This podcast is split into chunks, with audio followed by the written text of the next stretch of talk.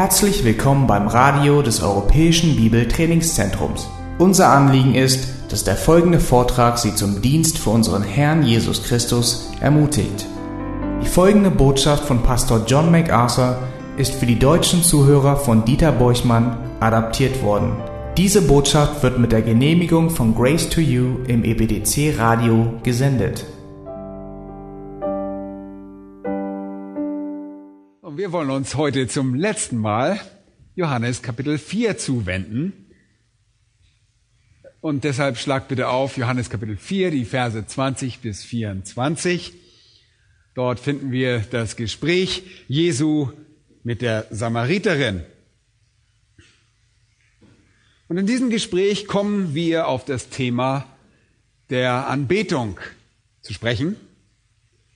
Und die Frau sagt dort in Vers 20, wir steigen gleich ein, sie sagt in Vers 20, unsere Väter haben auf diesem Berg angebetet. Und bezieht sich dabei auf den Berg Garizim in Samaria, wo die Samariter ihre Anbetung darbrachten. Und ihr, das sind die Juden, sagt, in Jerusalem sei der Ort, wo man anbeten soll. Und sie erkennt, dass sie mit Gott ins Reine kommen muss. Sie muss den wahren Gott auf die wahre Art und Weise anbeten. Und Jesus hat im Prinzip ihre Sünde aufgedeckt und ihr ist alles über sie erzählt worden, was sie getan hat. Und das hat Jesus getan, ohne sie zu kennen, in Anführungsstrichen. Sie begreift, dass er ein Prophet ist und sie will mit Gott ins Reine kommen. Sie will eine wahre Anbeterin Gottes werden, die Gott wohlgefällig sein wird. Jesus sieht ihr diese Frage praktisch an und sie stellt eine Frage, eine grundlegende Frage. Wo muss ich hingehen, um das zu tun? Ist es der Berg Garizim? wo die Samariter anbeten, oder ist es Jerusalem, wo die Juden anbeten? Das gibt unserem Herrn die Gelegenheit, ihr eine überaus wichtige Antwort zu geben. Vers 21. Jesus sprach zu der Frau, Frau, glaube mir, es kommt die Stunde, wo ihr weder auf diesem Berg noch in Jerusalem den Vater anbeten werdet. Ihr betet an, was ihr nicht kennt. Wir beten an, was wir kennen.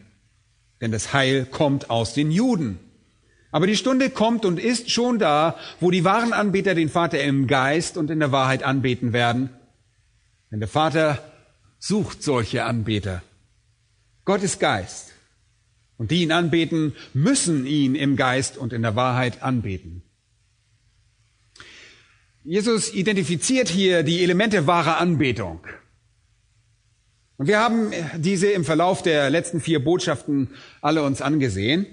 Wir haben die Bedeutung der Anbetung gesehen und diskutiert und ich habe euch eine Liste über Dinge angeführt und aufgeführt, die in der Schrift offenbart werden und uns einen Hinweis darauf geben, dass Anbetung die höchste Priorität hat. Wir sind dann übergegangen von der Priorität der Anbetung zur Quelle der Anbetung und haben die Frage gestellt, was bringt ein Anbeter hervor? Wo liegt der Ursprung wahrer Anbetung?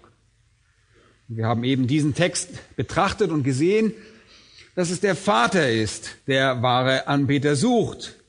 Der Vater sucht jene, die ihn im Geist und in der Wahrheit anbeten. Sie sollen seine Anbeter sein. Und wir haben dann gesagt, dass wahre Anbetung ein Produkt göttlicher Suche ist. Und das ist wirksame, eine wirksame Suche ist, dass es eine tatsächliche Suche ist, die zur Erneuerung, zur Rechtfertigung oder Bekehrung führt, sodass Anbetung das Produkt der Bekehrung ist. Sie ist das Produkt der Errettung. Wir sind dann von der Quelle der Anbetung, also die Suche und das rettende Werk Gottes, zum Objekt der Anbetung hinübergegangen dem Objekt der Anbetung. Und dieser Abschnitt offenbart deutlich, dass wir den Vater, der Gott ist und auch ein Geist ist, anbeten sollen. Und wir haben über diese Tatsache gesprochen, dass wahre Anbetung dem Gott dargeboten wird, der Vater und Geist ist. Und wir haben diesbezüglich die Elemente beschrieben, die man kennen muss. Und das bringt uns heute zu einem vierten und dann zu einem fünften sehr wichtigen Punkt in diesem Text. Und leider habe ich die Zettel zu Hause liegen lassen, aber das kriegt ihr wahrscheinlich noch auf die Reihe. Nummer vier ist die Sphäre der Anbetung oder der Ort der Anbetung. Und das ist es, worum sich dieses Gespräch wirklich dreht. Wo bete ich an? Das ist Ihre Frage. Wo gehe ich hin? Und das deutet darauf hin, dass die Menschen Anbetung mit einem Ort assoziierten. Und das wäre leicht zu verstehen, da die Stadt Jerusalem und der Tempel in Jerusalem als der zentrale Ort der Anbetung im Judentum galten. Die Samariterin würde selbst das wissen.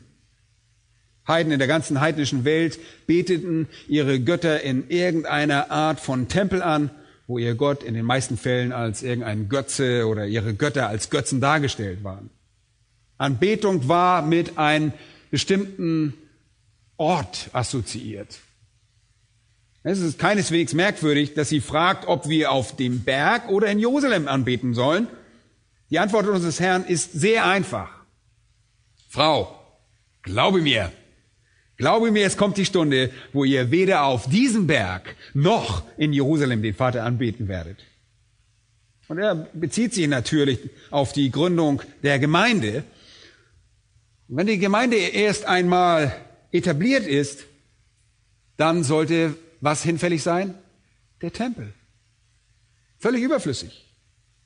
Die Hinfälligkeit des Tempels ergab sich sogar schon aus dem Tod Jesu Christi. Erinnert ihr euch, als der Schleier, als der Vorhang im Tempel von oben nach unten mitten in zwei riss? Es wurde allen deutlich. Es war das Ende einer Ära. Es war das Ende der zentralen Stellung eines Ortes. Der Tempel war definitiv nicht der Ort, auf den die Anbetung beschränkt war. Er war einfach ein zentraler Ort und die Nation wurde aufgefordert, ihr Augenmerk und ihre Aufmerksamkeit bei Zeremonien und Opfern, die zu einem Leben in Anbetung führen würden, auf diesen Ort auszurichten. Aber Gott war immer ein Geist und Gott sollte schon immer jederzeit an allen Orten von denen angebetet werden, die seine Kinder waren. Und der Tempel war nicht der einzige Ort der Anbetung. Das dürfen wir nicht falsch verstehen. Er war der zentrale Ort der Anbetung, aber nicht der einzige Ort. Man könnte sagen, er war der Ort des größten gemeinschaftlichen Ausdrucks der Anbetung. Aber das sollte sich ändern. Es würde eine Stunde kommen, wenn der Ort der Anbetung sich von einem einzigen zentralen Ort verschieben würde. Und es gibt keinen zentralen Ort der Anbetung in der Gemeinde. Den haben wir nicht. Nun, äh, die Katholiken möchten gern, dass wir das glauben. Und sie glauben, es gebe einen Ort, nämlich den Petersdom in der Vatikanstadt. Aber das möchte ich in aller Klarheit hier sagen. Das ist nicht der Ort. Tatsache ist, dass das der Ort ist, wo Satan angebetet wird, nicht Gott. Es gibt keinen Tempel. Es gibt keinen zentralen Anbetungsort in der Gemeinde. Unser Herr sagt, es gibt eine neue Form der Anbetung und die hat nichts mit Garizim oder Jerusalem zu tun. Als die Gemeinde in der Apostelgeschichte gegründet wird, versammeln die Menschen sich schlicht und einfach jeden Tag zur Gemeinschaft, zum Gebet und zum Brotbrechen und zur Unterweisung in der Lehre der Apostel. Und weißt du, was sie tun? Sie versammeln sich überall. Sie versammeln sich im Tempel, sie versammeln sich in den Häusern, und sie versammeln sich, wo immer sie sich treffen. Denn Anbetung wird dezentralisiert durch das Eintreten des neuen Bundes. Jeder Ort wird ein Heiligtum. Jeder Ort wird ein Ort der Anbetung. Denkt daran, das war schon immer so, selbst im Alten Testament. Aber der Tempel war der Fokus, der Ort, wo es die größte Ansammlung von Anbetern gab und der einzige Ort, wo laut Gott Opfer dargebracht werden konnten. Aber sobald Christus als das ultimative Opfer dargebracht wurde, mussten nie wieder Opfer dargebracht werden und damit war der einzige Zweck des Tempels, die Darbringung der Opfer, eliminiert. Und deshalb ist die Anbetung Gottes jetzt dezentralisiert. Sie ist sogar so dezentralisiert, dass jeder einzelne Gläubige ein Tempel ist. Ihr seid der Tempel Gottes. Wisst ihr nicht, dass euer Leib ein Tempel des in euch wohnenden Heiligen Geistes ist, den ihr von Gott empfangen habt? Schreibt Paulus im ersten Korintherbrief. Versteht ihr nicht, dass ihr buchstäblich eine heilige Wohnstätte Gottes seid?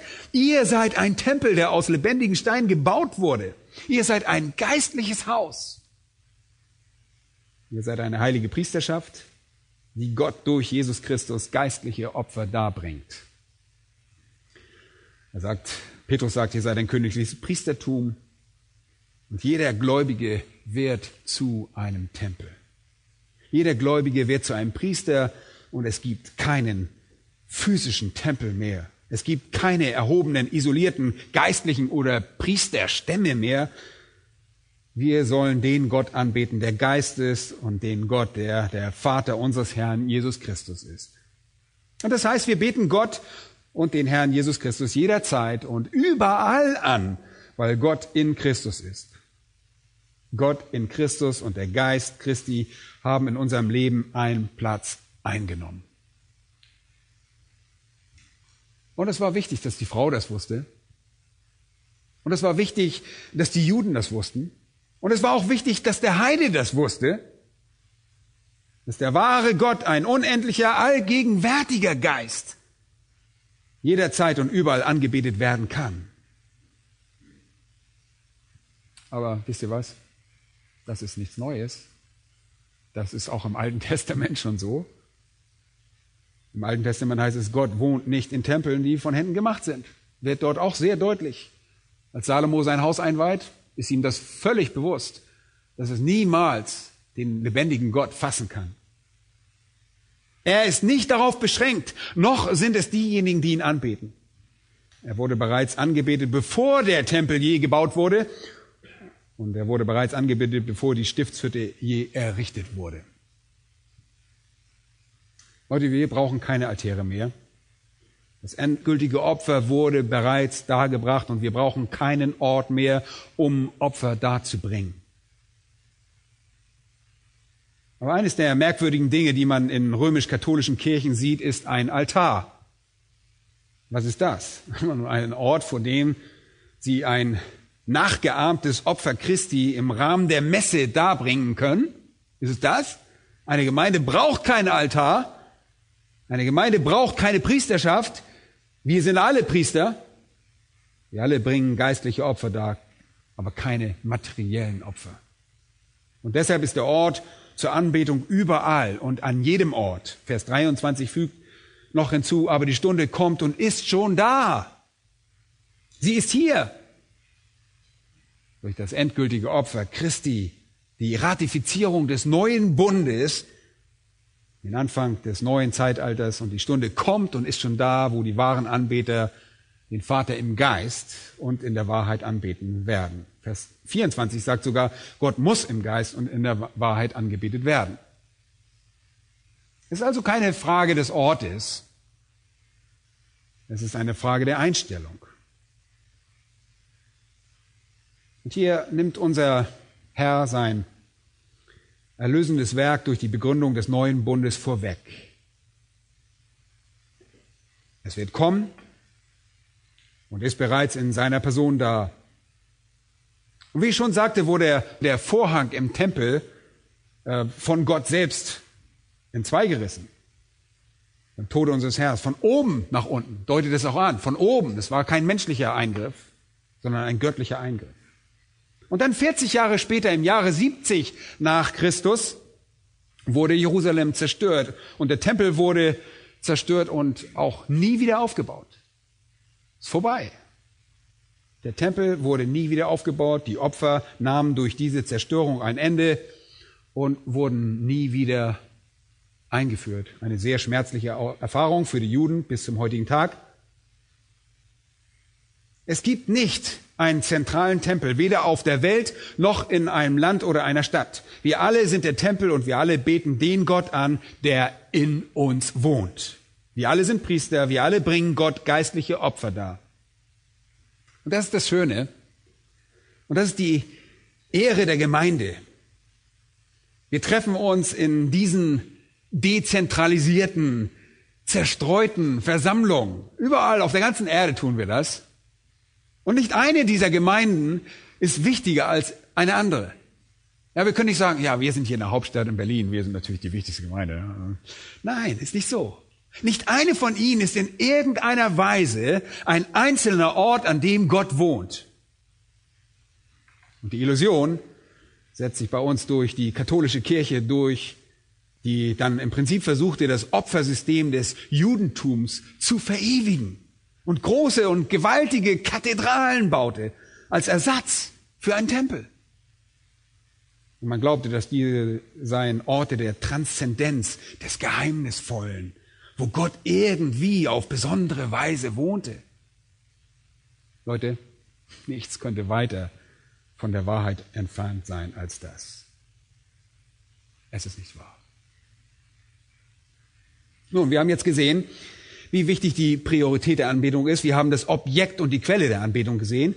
Und wir haben die Sphäre der Anbetung angeschaut. Sie ist überall unter allen wahren Gläubigen zu finden, in denen Gott wohnt und von denen er wahrhaftig angebetet wird. Und das führt uns zum fünften Punkt.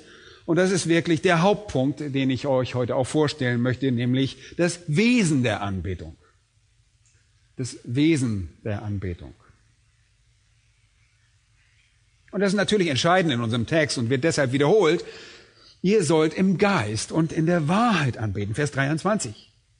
Ihr müsst sogar im Geist und in der Wahrheit anbeten. Es gibt keine andere Möglichkeit. Es ist keine Frage dessen, wo ihr anbetet, sondern wie ihr anbetet, wie man anbetet. Das ist die Frage. Wahre Anbeter beten auf diese Weise an, wie Gott es sagt, um das richtig ins Bild zu setzen, lasst uns einen Moment einmal zu Vers 22 zurückgehen. Und Jesus spricht zu der Samariterin und sagt, ihr betet an, was ihr nicht kennt. Ihr betet an, was ihr nicht kennt. Euer Problem ist, dass ihr Geist ohne Wahrheit habt. Ja, durch Historiker wissen wir, dass die Anbetung der Samariter auf dem Berg Garizim ziemlich ungebändigt war, also recht wild war. Man könnte sagen, sie waren quasi die Charismatiker des ersten Jahrhunderts. Sie konnten wirklich aufdrehen und auch sehr emotional werden. Und unser Herr sagt, ihr betet an, was ihr nicht kennt. Unsere Anbetung zeichnet sich vielleicht durch Geist und Emotionen aus, aber sie ist unwissend. Ihr habt Geist ohne Wahrheit, ihr seid voller enthusiastischer Ignoranz. Andererseits heißt es in Vers 22, wir, die Juden, beten an, was wir kennen. Aber hier steckt die Annahme dahinter, dass es den Juden an Geist mangelt. Die Samariter hatten Geist ohne Wahrheit. Das ist enthusiastische Ehrlehre. Kennen wir zu Genüge. Ja, braucht nur mal Fernseher anschalten. Da hopsen genug Leute rum und sind total enthusiastisch dabei. Die Juden dagegen hatten Wahrheit ohne Geist. Fruchtlose Strenggläubigkeit. Kalte Orthodoxie. Die einen hatten Wärme ohne Licht, die anderen Licht ohne Wärme. Ihr betet irgendetwas an, was ihr nicht kennt. Sie waren aggressiv in ihrer Unwissenheit. Das ist schlimm. Ihr Tempel war auf dem Berg Garizim und war übrigens schon lange vorher zerstört worden. Im Jahre 128 vor Christus wurde er zerstört. Aber sie gingen immer noch zu den Ruinen des Tempels und beteten dort an. Und ich weiß nicht, wie genau es heute aussieht, aber bis vor einigen Jahren gab es dort immer noch ein paar Leute, die da immer noch anbetet von den Samaritern. Diese samaritische Religion, die altertümliche Religion. Da gab es weniger als 100 Leute, die sich da immer noch treffen und anbeten. Die stapfen da noch ganz treu zum Mount Garizim. Das ist übrigens in der Nähe der Stadt Nablus. Sie gehen immer noch dahin und beten an.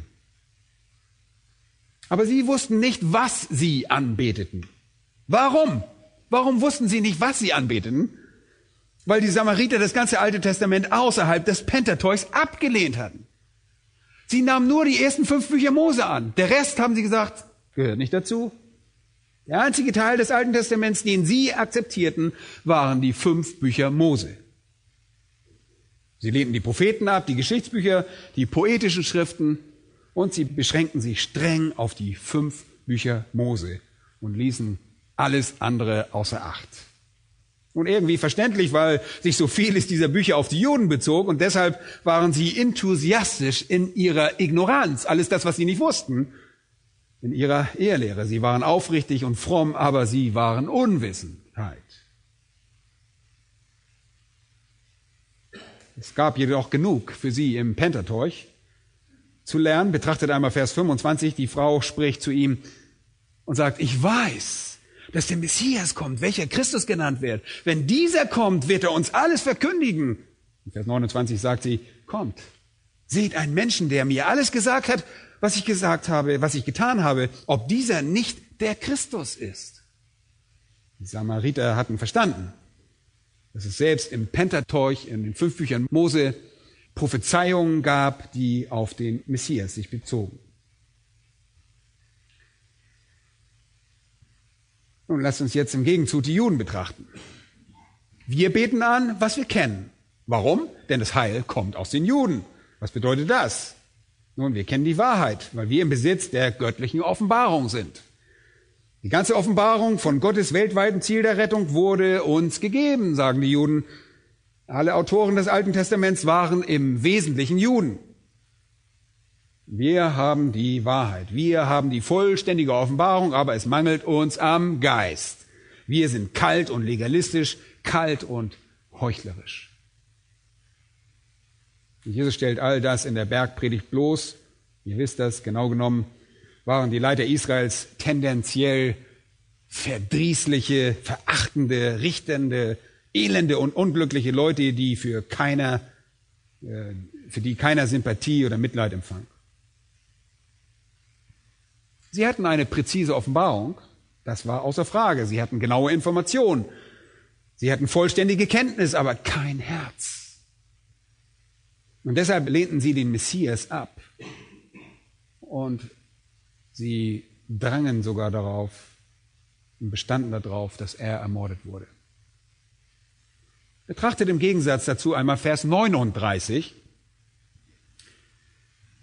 Aus jener Stadt aber, das ist die samaritische Stadt Sicher, glaubten viele Samariter an ihn, um des Wortes der Frau willen, die bezeugte, er hat mir alles gesagt, was ich getan habe. Als nun die Samariter zu ihm kamen, baten sie ihn, bei ihnen zu bleiben. Und er blieb zwei Tage dort. Und noch viel mehr Leute glaubten, um seines Wortes willen. Ist nicht wunderbar? Die Samariter kommen zum Glauben. Alles, was sie brauchten, war anscheinend die Information, die präzise Information. Sie brauchten lediglich Wahrheit. Die Samariterin und ihr Dorf glaubten. Sie brauchten die volle, das volle Gegengewicht der Wahrheit, um ihre Aufrichtigkeit zu ergänzen. Und unser Herr sagt hier, man muss Geist haben. Also die subjektive Hingabe aus tiefem Herzen anzubeten, mit aller Macht. Aber sie muss einen Bezug haben zu dem Objektiven, nämlich zu der Wahrheit.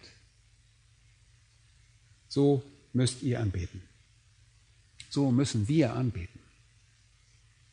Und die Anbetung ist ein Mandat laut 24. Anbetung muss alle Oberflächlichkeit, alle Unaufrichtigkeit, alle Heuchelei und alle Ignoranz ablegen. Die beiden Feinde echter vollständiger Anbetung sind Jerusalem und Garizim, bildlich gesprochen.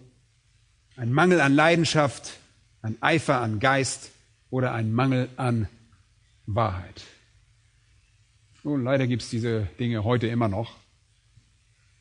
Es gibt so viel, so vieles, was man heute Anbetung nennt, selbst im Christentum, unter dem großen Mantel des Evangelikalismus. Es gibt so viel Anbetung, die an Hysterie ohne Kenntnis, ohne Verständnis grenzt. Jemand schrieb dazu einmal, Zitat, die Menschen haben mit offenen Bibeln und dem Namen Christi und der Bibel auf ihren Lippen angebetet, während ganze Gemeinden erfasst wurden von Fruchtlosigkeit und Leblosigkeit und Machtlosigkeit. Gemeinden, in denen Wochen und Monate und Jahre vergangen sind, seit Herzen berauscht wurden durch die Sicht der Herrlichkeit Gottes im Angesicht Jesu. Jahre seit irgendeine Hymne hingebungsvoll gesungen wurde. Jahre seit einem Anbeter eine Träne die Wange heruntergelaufen ist. Jahre seit einem überströmenden Herzen ein Halleluja entwichen ist. Zitat Ende. Das ist die Ausgewogenheit der Anbetung. Anbetung erfolgt aus ganzem Herzen und mit ganzer Macht und all euren Kräften und all euren Emotionen und verankert wo drin? In der Wahrheit. Lass uns diese Dinge einmal ein bisschen näher betrachten. Zuerst schauen wir auf den Geist hier im Vers. Und das bezieht sich auf den menschlichen Geist. Ja, das ist nicht der Heilige Geist, sondern es ist, bezieht sich auf das, unser Inneres, den inneren Menschen. Anbetung ist keine Frage einer, einer bestimmten Zeit oder eines bestimmten Ortes oder einer bestimmten Architektur oder eines bestimmten Verhaltens oder einer Kleidung, die wir anhaben, dass wir irgendwie einen besonderen Talar anhaben oder sonst irgendwas, sondern einen Hut aufhaben oder einer förmlichen Routine oder irgendwelchen anderen Taten, sondern es ist eine Frage des inneren Menschens. Und so ist es schon immer gewesen. Anbetung hat schon immer im Anbeter begonnen. Innen drin. Sie ist eine Explosion von innen durch die physischen Fähigkeiten. Hört einmal auf das, was der Psalmist im Psalm 51, Vers 17 sagt. Herr, tue meine Lippen auf, damit mein Mund dein Lob verkünde. Leute, das bedeutet es anzubeten tue meine Lippen auf, damit mein Mund dein Lob verkündigt. Im Neuen Testament zeigt Epheser 4, 23 uns, dass wir im Geist unserer Gesinnung erneuert werden müssen, um Gott so anzubeten, wie wir das tun sollten. Und dabei geht es nicht um den Heiligen Geist, sondern um unser Innerstes. Anbetung muss ein Überkochen oder ein Übersprudeln sein. Römer 1, Vers 9 schreibt Paulus, denn Gott, dem ich in meinen Geist diene, ist mein Zeuge. Oder in den Worten von Psalm 103 haben wir vorhin gesehen, lobe den Herrn, meine Seele und alles, was in mir ist, seinen heiligen Namen. Lobe den Herrn, meine Seele. Er spricht von dem Inneren. Es ist das, was von innen aufsteigt. Es ist das Überkochen und das Übersprudeln der Freude und Ausgelassenheit, der Dankbarkeit und Ehre und des Lobes, der Verehrung und Verwunderung, die an Gott gerichtet sind. Ja, es kommt auf den inneren Menschen an. Es kommt von Gedanken, die, bei denen Gott einfach im Mittelpunkt steht. Und wenn Gott bei dir im Mittelpunkt steht, dann ist das das Resultat daraus, dass wir anbeten. Es kommt von Nachsinnen über Gott. Deshalb ist es so wichtig, dass wir nachsinnen, unsere Bibel lesen und auch darüber nachsinnen. Die Reflexion über Gott oder das Nachsinnen über Gott oder Christus ist die Macht, die Anbetung auslöst. das steht immer wieder in dem Psalm. Und da könnten wir uns mehrere Stunden drin aufhalten in dem Psalm. Das wollen wir natürlich nicht tun, aber Psalm 46. Gott ist unsere Stärke und Stärke, ein Helfer, bewährt in Nöten. Darum fürchten wir uns nicht, wenn auch die Erde umgekehrt wird und die Berge mitten ins Meer sinken, wenn auch seine Wasser wüten und schäumen und die Berge erzittern vor seinem Ungestüm. Leute, das ist wahre Anbetung. Hey, der Psalmist hat keine Angst vor Erdbeben und auch nicht vor einem Tsunami, weil Gott seine Zuflucht und seine Stärke ist. Psalm 47, klatscht in die Hände, ihr Völker alle, jauchzt Gott zu mit fröhlichem Schall. Denn der Herr, der Höchste, ist zu fürchten, ein großer König über die ganze Erde. Er wird die Völker uns unterwerfen und die Nation unter unsere Füße. Leute, wir haben nicht zu fürchten vor einem physischen Fluch. Wir haben nicht zu fürchten von feindlichen Völkern. Unser Gott ist eine Zuflucht, ist unsere Kraft. Unser Gott ist ein großer König, haben wir vorhin gerade gesungen, über die ganze Erde, der alle Völker uns unterwerfen wird und die Nationen unter unsere Füße. Das ist übersprudelnde Anbetung. Psalm 77 ist sehr reich an bildhafter Sprache. Vers 7. Ich gedenke an mein Seitenspiel in der Nacht. Ich sinne in meinem Herzen nach und es forscht mein Geist. Hört ihr das? Ich sinne nach und es forscht mein Geist. Hier steckt jemand in Schwierigkeiten. Vers 3, 77, Vers 3. Zur Zeit meiner Not suche ich den Herrn. Wie überwindet man Schwierigkeiten? Verändern sich die Umstände? Nein. Und das sind sogar große Schwierigkeiten. Das ist nicht so, ich habe Bauchweh. Das sind große Schwierigkeiten. So schwerwiegend, dass er sagt, meine Hand ist bei Nacht ausgestreckt und ermüdet nicht, meine Seele will sich nicht trösten lassen. Denke ich an Gott, so muss ich seufzen. Sinne ich nach, so ermattet mein Geist.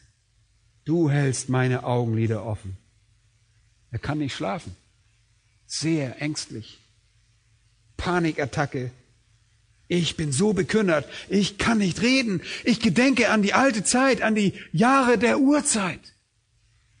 Und worin steckt die Lösung für diese Verstörung? Nochmals Vers 7. Ich gedenke an mein Seitenspiel in der Nacht. Ich sinne an meinem Herzen nach und es forscht mein Geist. Worüber werde ich meditieren? Was sagt er? Was werde ich erforschen? Vers 8. Wird dann der Herr auf ewig verstoßen und nie wieder gnädig sein? Ist, ist denn ganz und gar aus mit seiner Gnade und ist die Verheißung zunichte für alle Geschlechter? Hat denn Gott vergessen, gnädig zu sein und im Zorn seine Barmherzigkeit verschlossen? Und ich sage, ich will das erleiden, die Änderung, welche die Hand des Höchsten getroffen hat.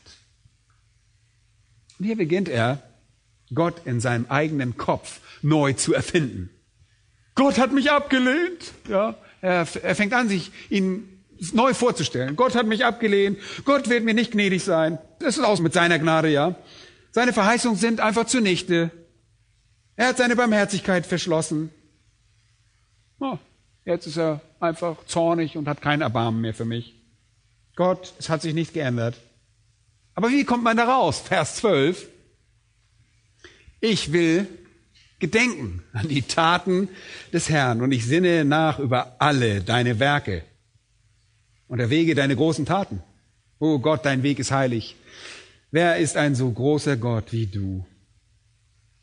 Du bist der Gott, der Wunder tut Du hast deine Macht erwiesen an den Völkern. Und das ist jetzt Geschichte, an die er denkt. Du hast dein Volk erlöst mit deinem Arm, die Kinder Jakobs und Josefs. Als sich die Wasser sahen, da brausten sie. Ja, das Meer wurde aufgeregt, die Wolken gossen Wasser aus, es donnerte im Gewölk und deine Pfeile fuhren daher, deine Donnerstimme erschallte im Wirbelwind, Blitze erhellten den Erdenkreis, die Erde erbebte und zitterte. Dein Weg führte durch das Meer, und dein Pfad durch gewaltige Fluten und deine Fußstapfen waren nicht zu erkennen. Du führtest dein Volk wie eine Herde durch die Hand von Mose und Aaron. Und er denkt zurück an die Teilung des Roten Meeres. Wovor sollte er sich jetzt fürchten? Und ihr könnt die Psalme selbst durchgehen. Eine Aufzählung nach der anderen über die Größe Gottes und die Größe Gottes und die Treue Gottes wird dann auch, wenn ihr darüber nachdenkt und nachsinnt, zu eurem Trost werden. Wenn ihr für einen Moment im Psalm 86 einmal geht, Psalm 86, seht ihr, dass es in Vers 1 wieder eine Notlage gibt. Ich bin elend und arm sagt der Psalmist. Ich bin elend und arm. Und deshalb fängt er an in Vers 5, sich an die Person Gottes zu erinnern. Was sagt er? Denn du, Herr, bist gut und vergibst gern und du bist reich an Gnade für alle, die dich anrufen. Vernimm, o oh Herr, mein Gebet und achte auf die Stimme meines Flehens. Am Tag meiner Not rufe ich dich an, denn du erhörst mich. Dir, Herr, ist keiner gleich unter den Göttern jetzt und nichts gleich deinen Werken, erinnert sich noch an den Werken dazu. Alle Völker, die du gemacht hast, werden kommen und vor dir anbeten, o oh Herr, und deinen Namen Ehre geben, denn du bist groß und tust Wunder. Du bist Gott, du allein. Ist wunderbar, was jetzt folgt. Weise mir, Herr, deinen Weg, damit ich wandle in deiner Wahrheit. Richte mein Herz auf das eine, dass ich deinen Namen fürchte. Ich will dich preisen, Herr, mein Gott, von ganzem Herzen. Und deinen Namen Ehre erweisen auf ewig. Denn deine Gnade ist groß über mir und du hast meine Seele errettet aus der Tiefe des Totenreichs.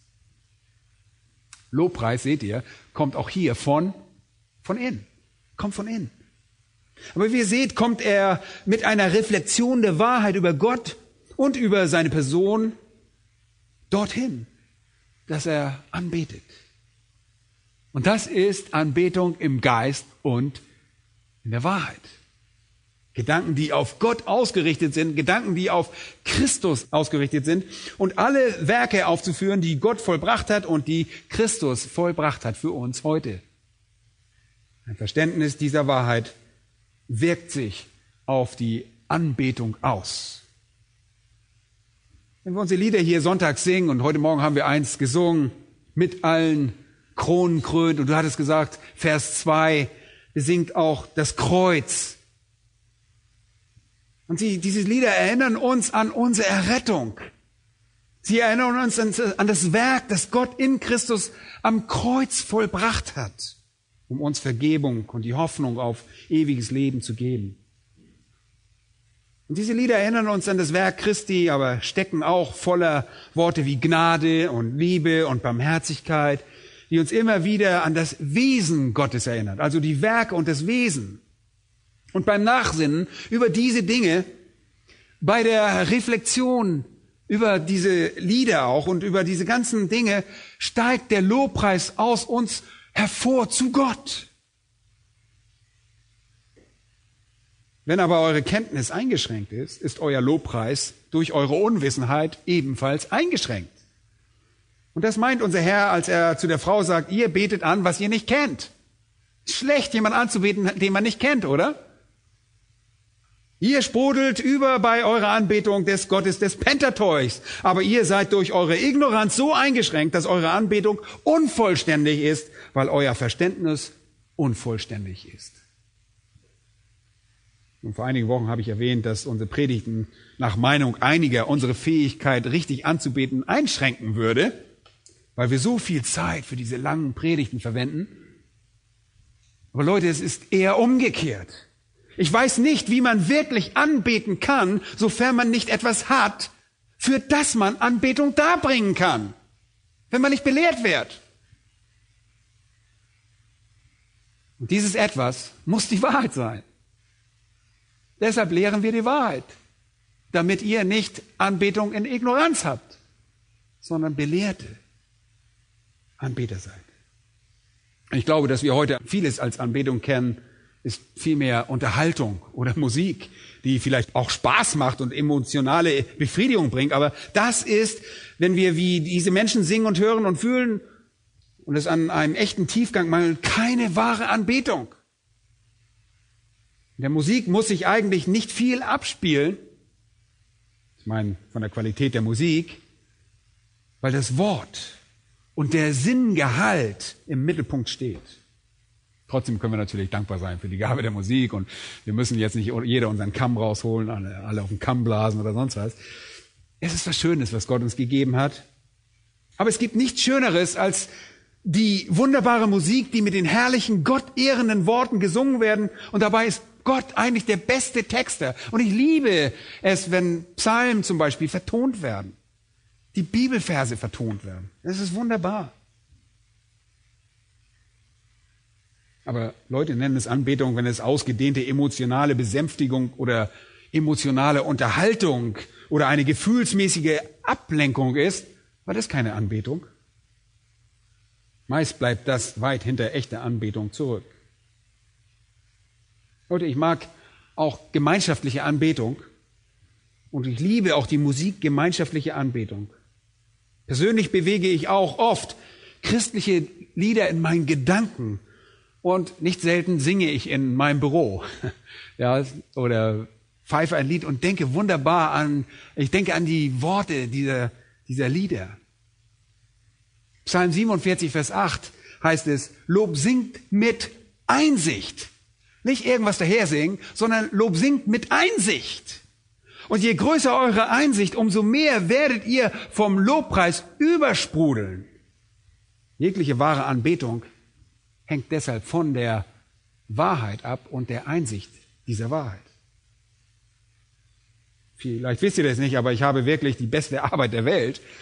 Ja, das, ihr könnt leider nicht mit mir tauschen, aber ich habe das Privileg, dass ich zu Hause arbeiten kann und auch studieren kann. Und ich habe alle meine Bücher für mich allein, da in einer Ecke, in einem Büro, und ich kann mich darauf konzentrieren und stundenlang allein am Tag sein. Ich glaube, gestern hat mich meine Familie so gut wie gar nicht gesehen. Äh, am Abend hat meine, meine Familie gesagt, ach, du bist auch da. Ja, das ist schön, dich zu sehen. Das ist ein wunderbares Privileg, dass ich mich darauf konzentrieren kann, auf das Wort Gottes. Und ein wenig davon gebe ich euch dann am Sonntagmorgen weiter. Aber das ist nur ein kleiner Teil davon. Und all das bringt sehr, sehr viel Freude, ein Wort Gottes zu studieren und gehört zum Erlebnis der Anbetung. Und ich versuche die atemberaubenden Realitäten der Schrift irgendwie in meine Worte zu fassen und sie euch mitzuteilen, aber meine Bemühungen scheinen äh, manchmal eher kläglich zu sein. Für mich ist die Erfahrung der Entdeckung selbst das Atemberaubende. Ja, wenn wir in den Text reingehen und du, du findest etwas Neues und sagst, oh, klasse, wie kann ich das den anderen auch beibringen? Und das ist die Schwierigkeit und da bin ich nicht so gut drin, aber ich versuche das sonntags in einem Gottesdienst wie diesen, die Wahrheit Gottes zu verkündigen. Und das, damit ihr in jeder Stunde eures Lebens, ihr Gott anbeten könnt. Wir wollen Wahrheit in, in euren Köpfen verankern, ja, auf verschiedene Art und Weisen verankern. Wahrheit in euren Seelen, in eurem Inneren.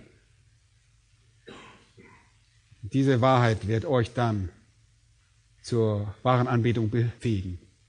Was behindert wahre Anbetung?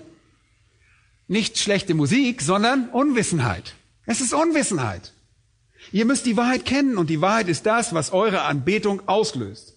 Und sicherlich kennt ihr die Stelle aus Lukas 24, als die Jünger mit Jesus auf der Straße nach Emmaus unterwegs sind und er sich ihnen zu erkennen gab, ihnen das Gesetz und die Propheten und die heiligen Schriften öffnete, das ganze Alte Testament und es für sie in Bezug auf die Dinge auslegte, die ihn betrafen.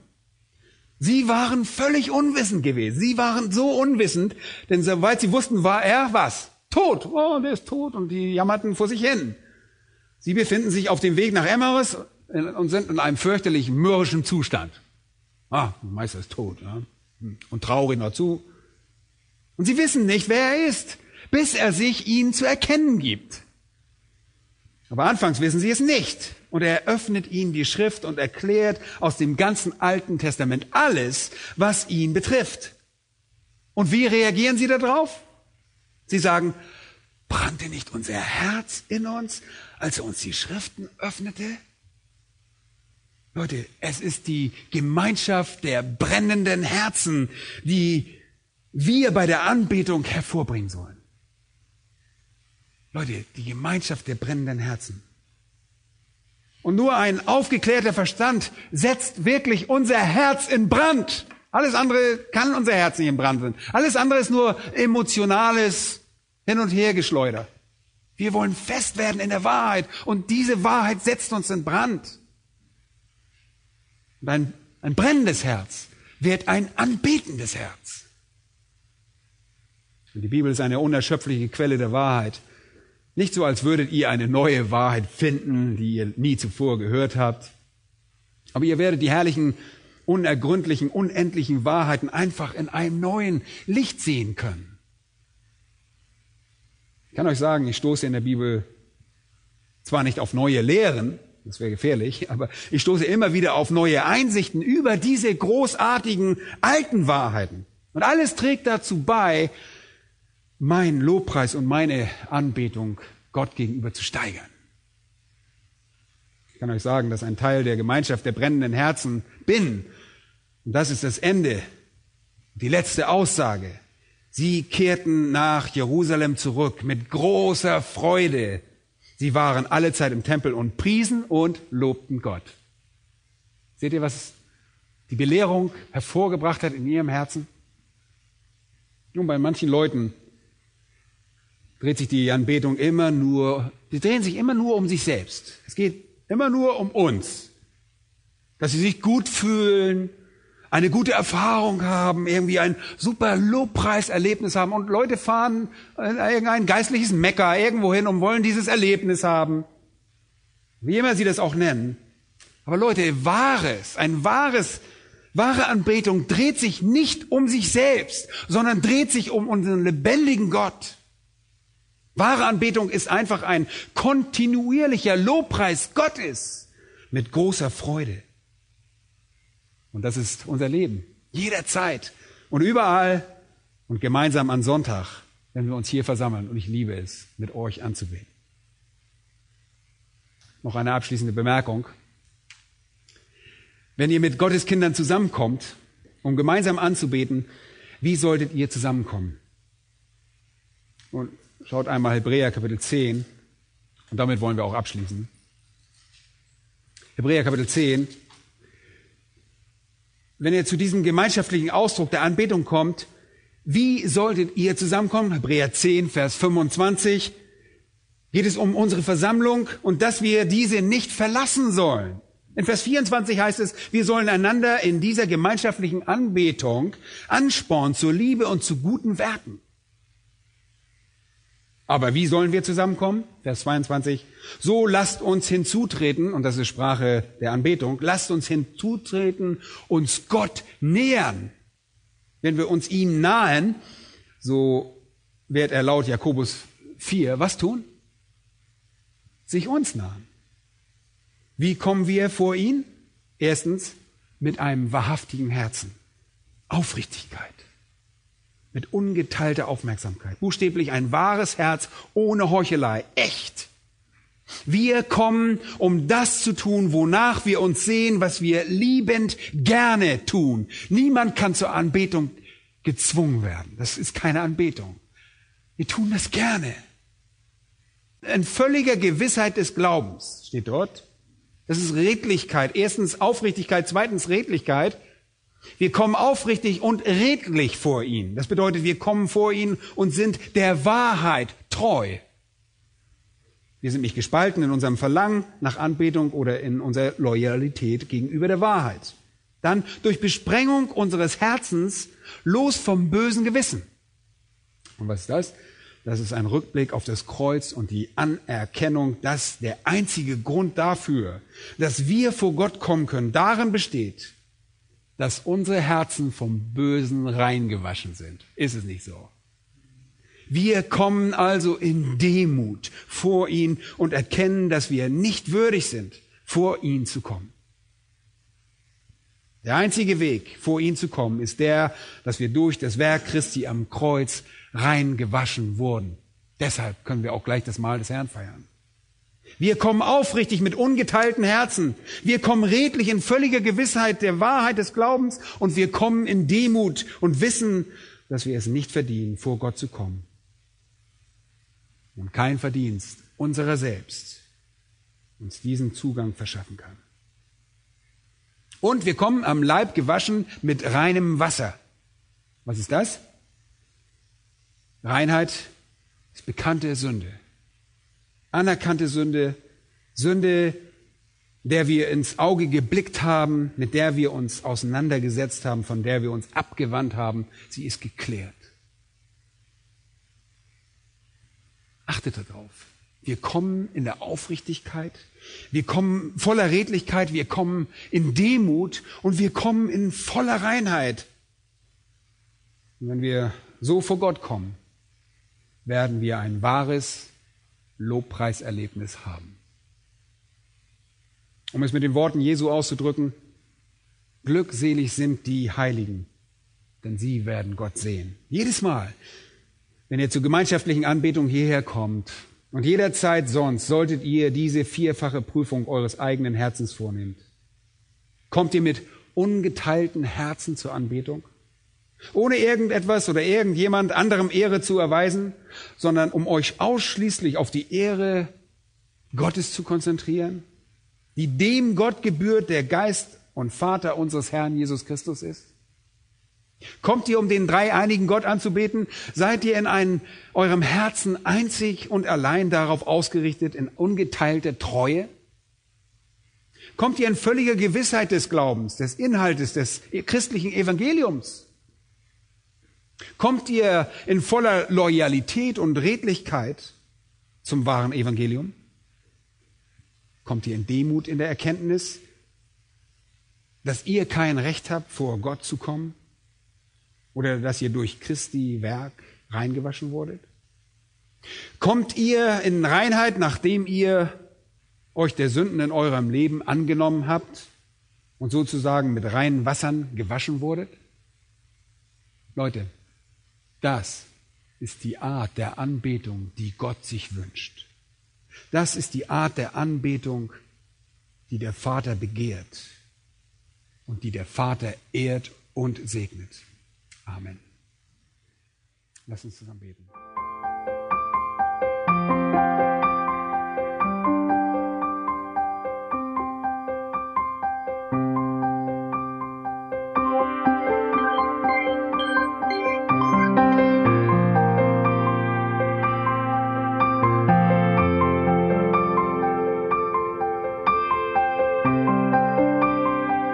Alle Vorträge unseres Programms, Bücher, DVDs und vieles mehr können Sie bei uns unter www.ebtc-media.org erhalten.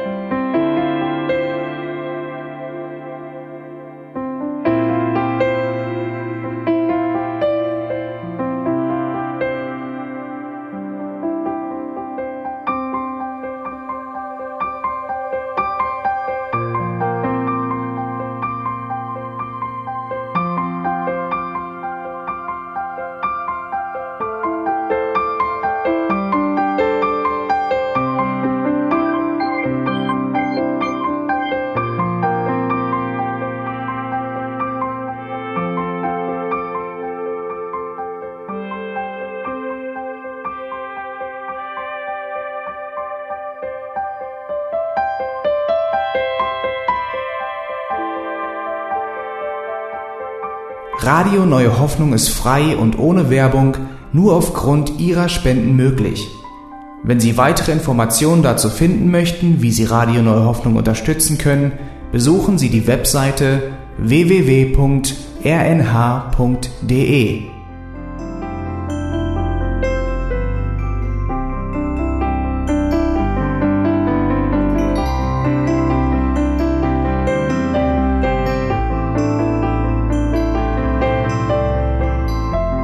Sendezeiten des EBTC sind Montag, Mittwoch, Freitag und Samstag jeweils von 10 bis 11 Uhr.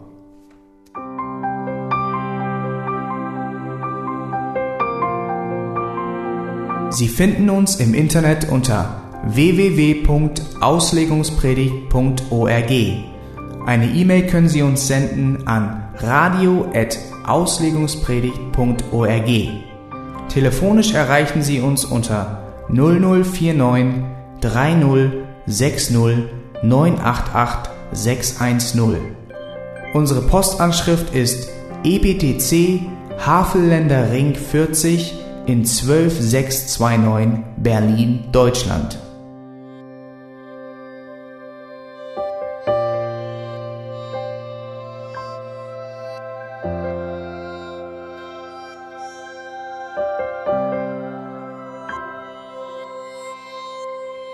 Auf Wiedersehen und bis zum nächsten Mal beim EBTC Radio.